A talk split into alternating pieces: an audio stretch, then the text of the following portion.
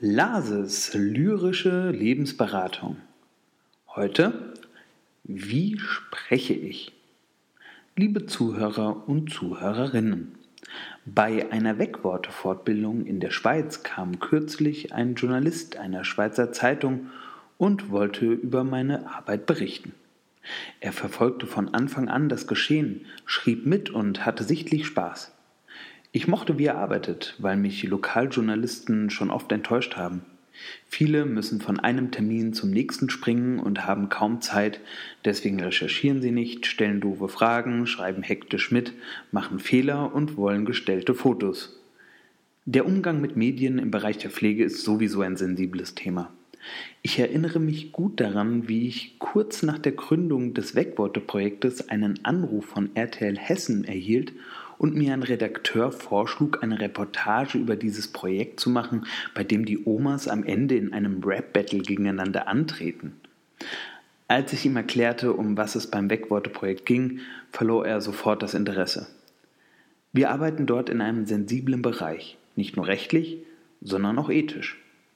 Ich erzähle zum Beispiel ungern Anekdoten über das oftmals skurrile Verhalten oder die tollen Reaktionen auf die Gedichte, weil ich denke, dass man sich dabei über die betroffenen Menschen erhebt und von oben herab über die von vermeintlich unnormalen Verhaltensweisen lacht.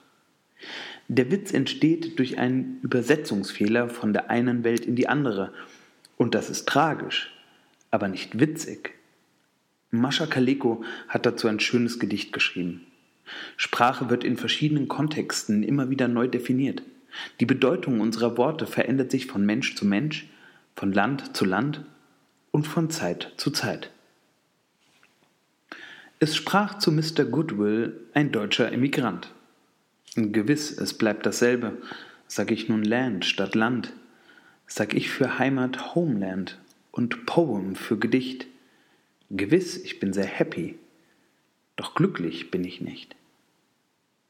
Auf jeden Fall fragte mich der Journalist nachher, wieso ich mit den Betroffenen reden würde wie mit Kindern. Sein Eindruck war nämlich, dass das deutliche Sprechen, die unterstützenden Gesten und die ausgeprägte Mimik, mit der ich das Verständnis der Gedichte unterstütze, die Zuhörer in ihrem Status zu Kindern degradierte. Witzigerweise sah ich ihn selbst im Gespräch mit Senioren eben jene darstellerischen Mittel verwenden, da er mehrmals von seinem Gegenüber nicht verstanden wurde. Er erlebte auch, dass es kaum etwas gibt, was einen Vortragenden mehr aus dem Konzept bringt, als eine schwerhörige Frau, die ganz laut ruft, Was sagt er? Authentizität ist ein abstrakter Begriff. Jemandem zu sagen, sei authentisch, ist wie jemandem zu sagen, werde müde.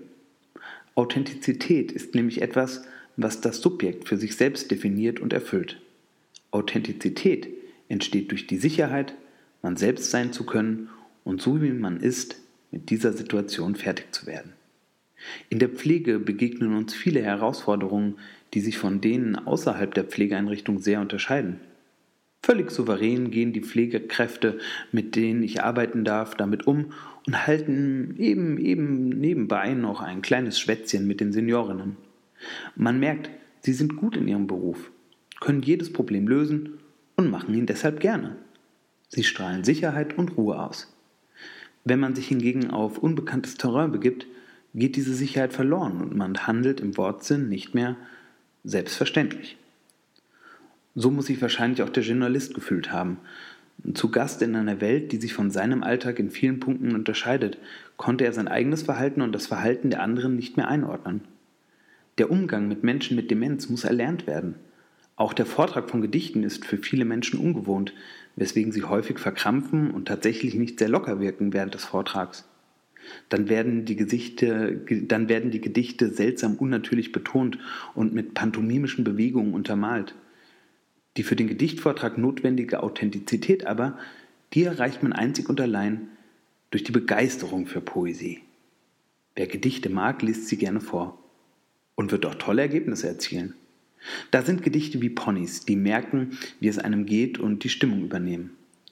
Mit der daraus resultierenden Routine kommt auch die Sicherheit und somit die Freude an der authentischen Ausgestaltung des Vortrags. Doch auch für eine normale Unterhaltung mit einem Menschen, der sich nicht mehr sprachlich artikulieren kann, braucht es viel Übung. Denn besonders mit diesen Menschen müssen wir uns viel unterhalten. So wie wir die Kultur zu den Menschen bringen müssen, die sie sich selbst nicht mehr holen können, müssen wir die Gespräche zu den Menschen bringen, die sie von selbst nicht mehr führen können. Die Wichtigkeit von Kommunikation in der Pflege ist unbestritten und unbestritten schwierig. Das wirkt auf Laien eben manchmal fremd, aber wer mit der inneren Einstellung, einem Menschen mit Respekt zu begegnen, auf einen Menschen zugeht, wird ihn nicht wie ein Kind behandeln, selbst dann nicht, wenn er dabei laut und deutlich sprechen muss. Und immerhin tragen wir beim Wegworte-Projekt Weltliteratur vor, mit der, das haben Versuche ergeben, Kinder einfach nicht viel anfangen können. Ich schließe mit dem absolut kinderuntauglichen Gedicht Kommt von Gottfried Benn. Kommt, reden wir zusammen. Wer redet, ist nicht tot. Es züngeln schon die Flammen, schon sehr um unsere Not. Kommt, sagen wir, die Blauen. Kommt, sagen wir, das Rot. Wir hören, lauschen, schauen. Wer redet, ist nicht tot. Allein in deiner Wüste, in deinem Gobi-Grauen, du einsamst, keine Büste, kein Zwiespruch, keine Frauen. Und schon so nah den Klippen, du kennst dein schwaches Boot, kommt, öffnet doch die Lippen. Wer redet, ist nicht tot.